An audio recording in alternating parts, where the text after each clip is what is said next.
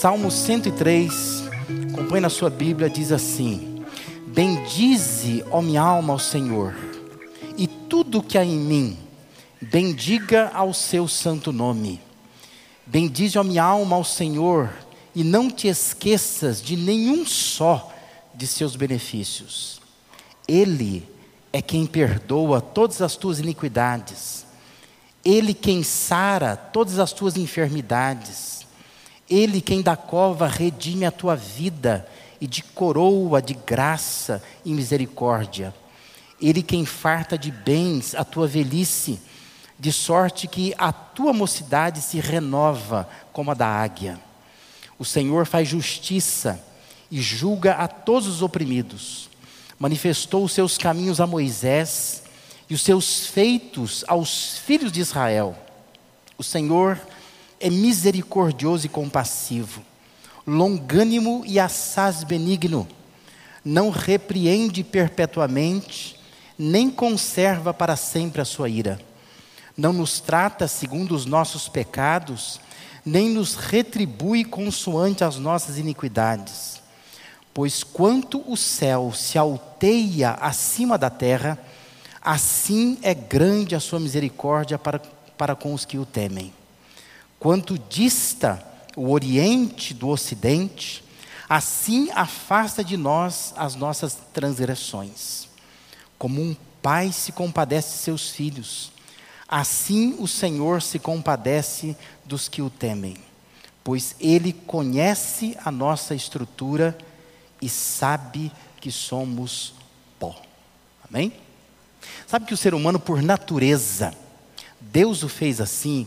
O ser humano ele, ele é comunicante, né? ele é comunicável. É, com raríssimas exceções, gente comum conversa, não é? Pode ser até um deficiente né, que não fala, mas ele conversa, ele quer se comunicar com gestos, né? De alguma maneira a gente se comunica. Hoje em dia existem as chamadas redes sociais que são incentivos à comunicação. E até quem tem dificuldade de falar ao vivo, né, acaba muitas vezes por WhatsApp, por Facebook, por Instagram, falando coisas. Porque nós somos assim, nós fomos feitos assim. Nós somos seres que comunicam, a gente fala, não é? E aí então a gente acaba conversando com pessoas, nós acabamos conversando com Deus. Tem gente que fala com o diabo, né? É verdade, tem gente que fala com o diabo. É, mas assim, o Salmo 103 nos chama a atenção para algo que talvez a gente tenha que pensar, que é a conversa com a gente mesmo. Davi, que, a quem atribui esse salmo, ele vai estabelecer um diálogo com a sua própria alma. Ele fala para si mesmo, né? É uma, é uma autoconversa. Bendize, ó minha alma, ao Senhor. Literalmente, bendize minha garganta ao Senhor, não é? Uma expressão hebraica para falar do fôlego da vida.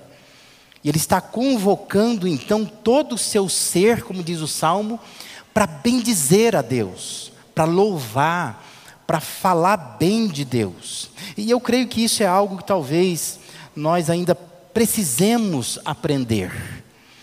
Isto a gente chama de capacidade de reação, de autorreação. Quando você se vê cercado por um monte de coisas que te pressionam às vezes a não reagir, a sucumbir, não é? A viver uma vida mergulhada às vezes em problemas, dificuldades. É, de um tempo para cá se tornou comum a chamada depressão, síndrome do pânico, outras doenças da alma.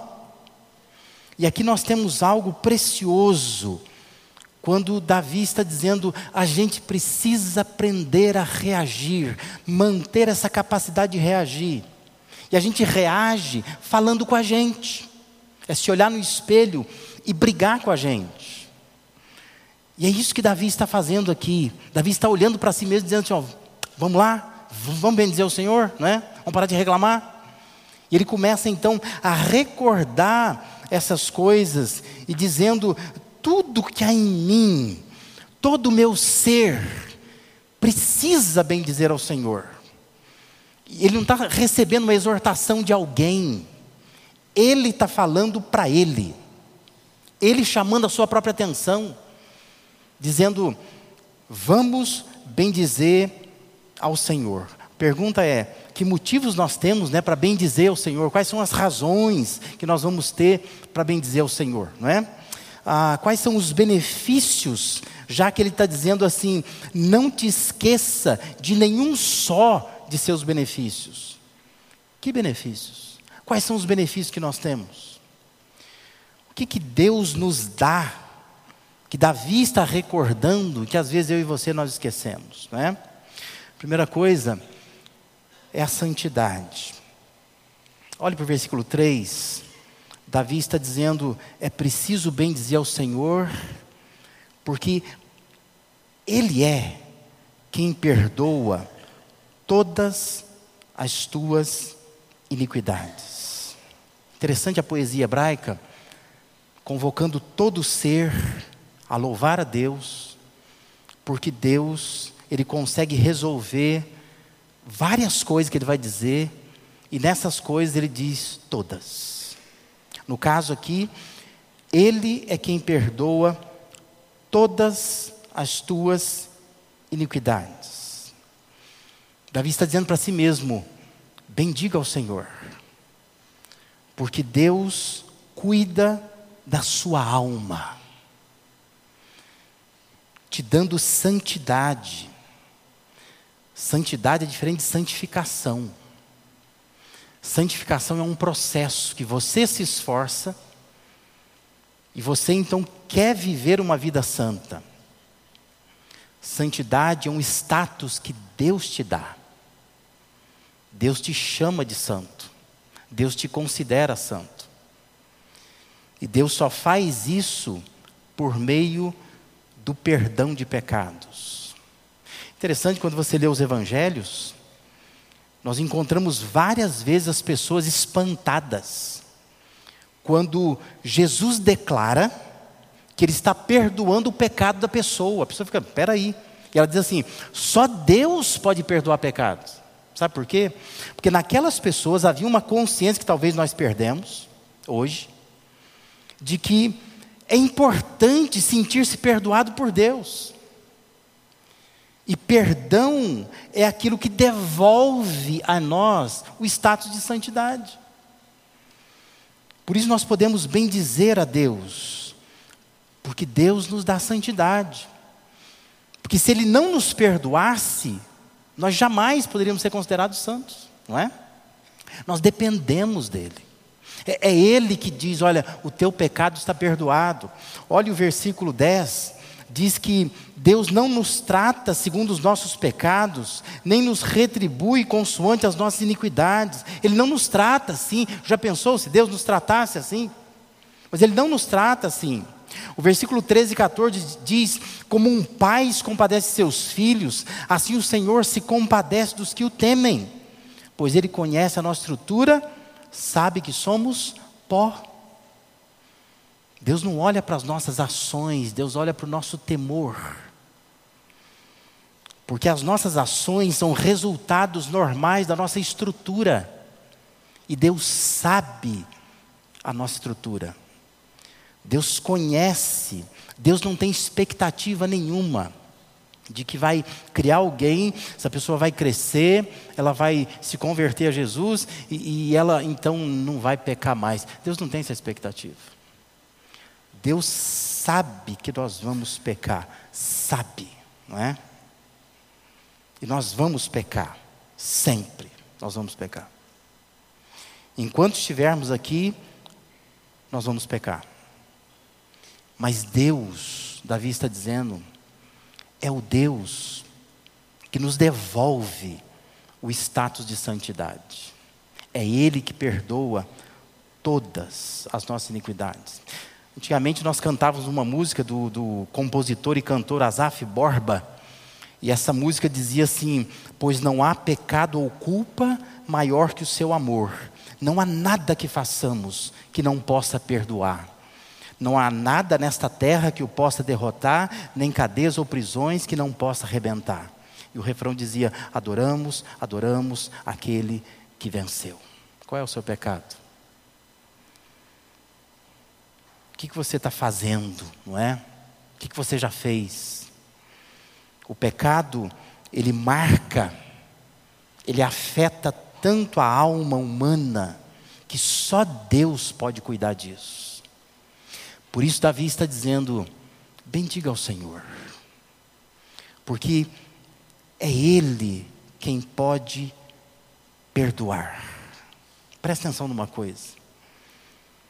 Para com essa história de que você tem que se perdoar. Essa é uma forma humanista de encarar o pecado. Você não tem que se perdoar. Você tem que aceitar o perdão que Deus te dá. Não é seu papel se perdoar. Você não tem esse poder. Porque você se perdoar ou não se perdoar não muda nada. Não é? Muda nada. Que você precisa é aceitar que Ele é quem perdoa os nossos pecados. E quando você fica se punindo por pecados cometidos e paralisado nisto, é porque te falta, na verdade, essa crença real e profunda no perdão de Deus. Davi havia pecado, nós sabemos disso. Mas Davi estava dizendo: Bendize a minha alma ao Senhor. É Ele quem perdoa todas as suas iniquidades. É Ele. Só Ele. Eu não tenho esse poder. Você não tem esse poder. Ele tem esse poder. Então é preciso olhar para Ele e crer que esse Deus me possibilita bem dizê-lo porque é Ele quem tira os meus pecados. Segundo lugar, outra coisa que só Deus dá é a saúde. Olha, o versículo 3 ainda diz: Ele é quem sara todas as tuas enfermidades. A medicina pode salvar alguma coisa, mas você provavelmente já enfrentou uma doença, na sua família, em você mesmo, que você foi em algum médico, o médico diz assim: ó, não há mais o que fazer, não é? Saúde completa, do modo como o salmo diz, é Ele quem sara todas as tuas enfermidades, só Deus pode fazer. Por isso, Davi está dizendo: bendiga ao Senhor. Não sei se você está preocupado com algo no seu corpo uma doença, uma dor, uma indisposição, um diagnóstico, um defeito. Mas entenda que Deus pode sarar tudo. Por isso, reaja, dizendo isso para si mesmo. É Ele quem sara todas as tuas enfermidades. Olha o versículo 15 a 18, dizem assim: Quanto ao homem, os seus dias são como a relva, como a flor do campo, assim ele floresce. Pois soprando nela o vento desaparece, e não conhecerá daí em diante o seu lugar. Mas a misericórdia do Senhor é de eternidade a eternidade sobre os que o temem, e a sua justiça sobre os filhos dos filhos, para com os que guardam a sua aliança e para com os que se lembram dos seus preceitos e os cumprem. Saúde é algo que percebemos o valor somente quando nós perdemos, não é? É assim que a gente diz, né? Enquanto você está bem, você não, não presta atenção. Mas quando você perde a saúde, aí você percebe como é importante ser saudável, não é? Como é importante estar bem, sem nenhuma dor, sem nenhum temor de que algo pior vai acontecer. Bendiga a Deus pelo cuidado que Ele tem com o seu corpo. Converse com você mesmo sobre isso. Isso é importante. Porque Provérbios 17, 22 afirma que o coração alegre é bom remédio. E que o espírito abatido faz secar os ossos. Então, se você não reage, você fica mais doente ainda, não é? É preciso conversar consigo mesmo dizer assim: bendiga o Senhor, porque é Ele quem sara tudo, não sou eu, não é o médico, não é o hospital, não é o tratamento, é Ele quem sara tudo, não é? Não importa o diagnóstico, não importa o que se tente fazer. Eu já acompanhei casos de uma pessoa que se jogou de um prédio alto, não se quebrou toda, mas não morreu. Não vai fazer isso, viu? Você vai se quebrar todo. Mas Deus ainda salva a pessoa. Deus não deixa ela ir, não é? Pessoas que já tomaram um tiro na cabeça. E a bala vai num, num lugar que só aquele lugar, né? Que podia passar e continuar viva. E Deus cuida dela, ela fica viva. Há pessoas com câncer, que o médico diz assim: olha, não há muito o que fazer, mas elas vivem muitos anos ainda, porque entendem que é Deus quem cura toda enfermidade, é Ele. Ele é quem cuida do nosso corpo. É bom a gente falar com Deus quando a gente está adoecido, é bom a gente repartir a dor com as pessoas que estão ao nosso redor, mas é preciso a gente confrontar nós mesmos, olhar no espelho e dizer para nós mesmos: Bendize a minha alma ao Senhor, porque é Ele quem cura todas as tuas enfermidades. Como diz o provérbio, isso vai ser um bom remédio, não é? É um poder de reação que eu e você podemos ter.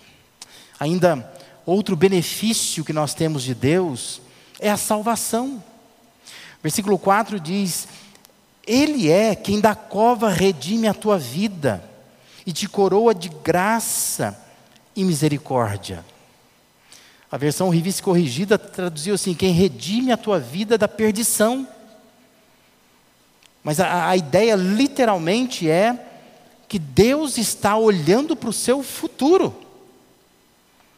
Porque na perspectiva humana, a pessoa vai viva enquanto de olhos abertos, não é? Mas no momento que ela fecha os olhos e não mais abre esses olhos, e que nós vamos num velório dela, ela morreu. Para nós, ela acabou, não é isso? Por mais que você se lembre dela, né, tenha saudade dela, chore por ela, mas ela acabou. Ela não está mais aqui. E a imagem aqui é interessante, porque o que está dizendo é que Deus vai lá na sepultura e resgata a sua vida. Enquanto na perspectiva humana tudo se acabou, para Deus não acabou. E Deus vai lá então e diz o texto que Ele te coroa de bondade e de compaixão versículo 8, que é o miolo, é o centro desse salmo, ele diz: O Senhor é misericordioso e compassivo, longânimo e assaz benigno. Ponto-chave do salmo é isso. Uma grande declaração sobre quem Deus é. Talvez a ideia aqui é que ninguém mais vai na sepultura visitar, não é? Foi deixado lá na sepultura. Nossa cultura hoje, é, a gente vai levar flores, né? Cultura judaica coloca pedras em cima das sepulturas, até hoje. Mas nossa cultura a gente leva flores. Então, aquela ideia assim, ninguém mais vai levar flores na sepultura. O Salmo está dizendo, Deus vai lá. Deus vai te visitar para te tirar de lá e dar continuidade à sua vida, ainda que seja num outro plano, numa outra dimensão. Isso é bonito, não é?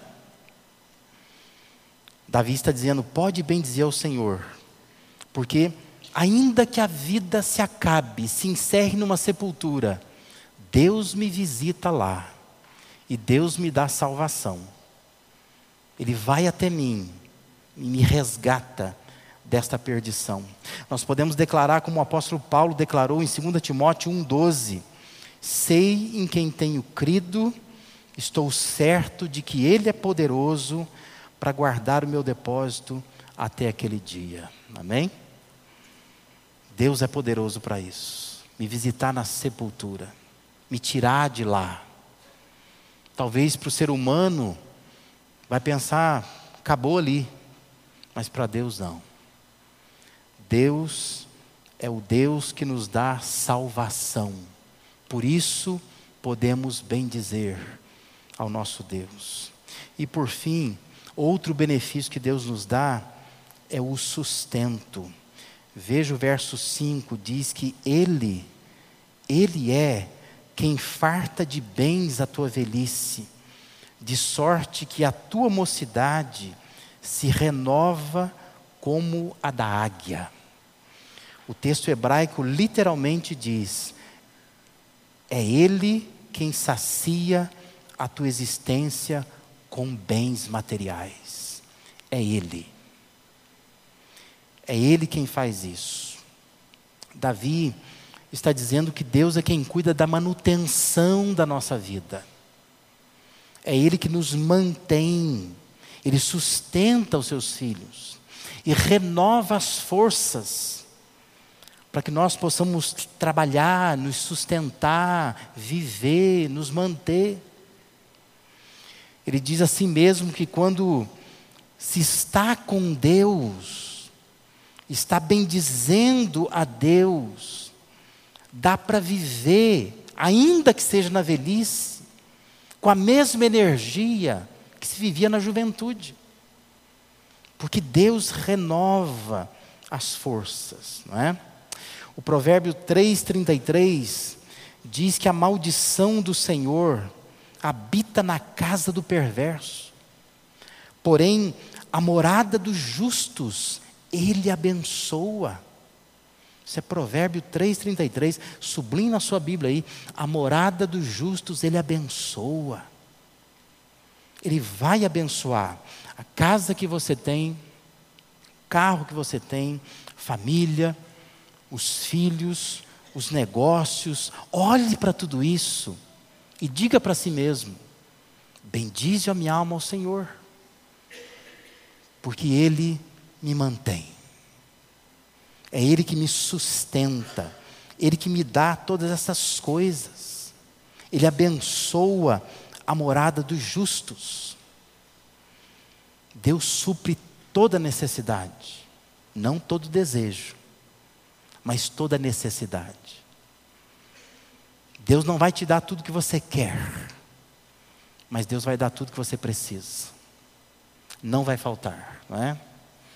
Essa é a promessa de Jesus em Mateus 6. Daquilo que você precisar, Deus vai dar. Ainda que Ele não dê tudo aquilo que você desejar. Talvez precisemos da compreensão também do apóstolo Paulo, de Filipenses 4,11 quando Paulo diz: Eu aprendi a viver contente em toda e qualquer situação. Por isso ele declara no versículo 13: Eu posso todas as coisas naquele que me fortalece. Porque eu aprendi a viver bem, contente com tudo aquilo que Deus me dá. Porque Deus me dá tudo o que eu preciso. Por isso eu posso bendizer ao Senhor. Talvez está dizendo, ah, pastor, para mim acho que Deus não dá tudo o que eu preciso. Não. Deus dá. Você não está dando porque você não precisa. Você está achando que precisa, mas você não precisa. Porque Deus te dá tudo o que você de fato precisa. É Ele que mantém a nossa vida, Ele supre toda necessidade, Ele providencia o sustento. Olhe para isso e diga: posso bem dizer ao Senhor. Chama todo o seu ser para bem dizer ao Senhor porque Ele tem te mantido, não deixado nada faltar para você. Não perca a capacidade de reagir. Reaja. Talvez por pressões da vida, pela própria maneira de você olhar né, para as coisas da vida, você começa a não reagir mais. Você tem vontade de entregar os pontos né? desanimado muitas vezes, ir na igreja para quê? Servir a Deus para quê? É? Orar por quê? Ter contato com pessoas para quê? E trabalhar para quê? E as pessoas vão se enfiando num fosso de depressão. Mas eu queria te estimular nesta noite a não perder a capacidade de reagir. Reaja. E você não vai reagir pedindo para mim. Você não vai reagir achando que eu, ou qualquer pastor ou pessoa aqui, vai fazer uma oração forte. E você vai sair daqui abençoado. Não é isso. Você vai reagir tendo uma conversa com você mesmo, chamando a sua própria atenção, olhando para dentro de si e dizendo: Bendiz, ó minha alma, ao Senhor, tudo que há em mim, bendiga seu santo nome. Você vai recordar de cada uma dessas coisas. Deus está cuidando da sua alma, te deixando ser santo, porque Ele perdoa. Senão você não seria de jeito nenhum, seria banido. Mas Deus te dá santidade, cuidando da sua alma, perdoando o seu pecado. É só pedir perdão. Deus não pede mais sacrifício, dinheiro, nada. Deus só diz assim: ó, confessa. Você confessa, Deus perdoa. É isso. Simples, não é? Só Ele pode fazer isso. Diga para você mesmo: Deus está cuidando do seu corpo. Ah, olha para o seu corpo, não é? Deus está cuidando. Deus está sustentando, mantendo a sua saúde. Olhe para você mesmo, diga: Deus está cuidando do seu futuro. Todos nós vamos para a sepultura. A única forma de não ir para lá é Jesus voltar antes, né? Todos nós iremos.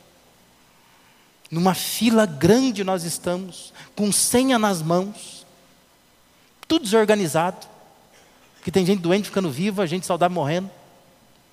Gente velha que ainda vive, gente jovem que já se foi, não é? Ninguém sabe a ordem dessas coisas. Mas todos nós vamos para lá, para a sepultura. Mas diga para a sua alma: Deus está cuidando do seu futuro. O seu futuro não é na sepultura, porque Deus vai visitar na sepultura e te tira de lá e te dá vida eterna. Diga para você mesmo: Deus está cuidando da sua manutenção. Tudo que você precisa, Deus tem dado. Está sentindo falta de alguma coisa, é porque talvez você não precisa. Porque Deus está cuidando do seu sustento dia a dia.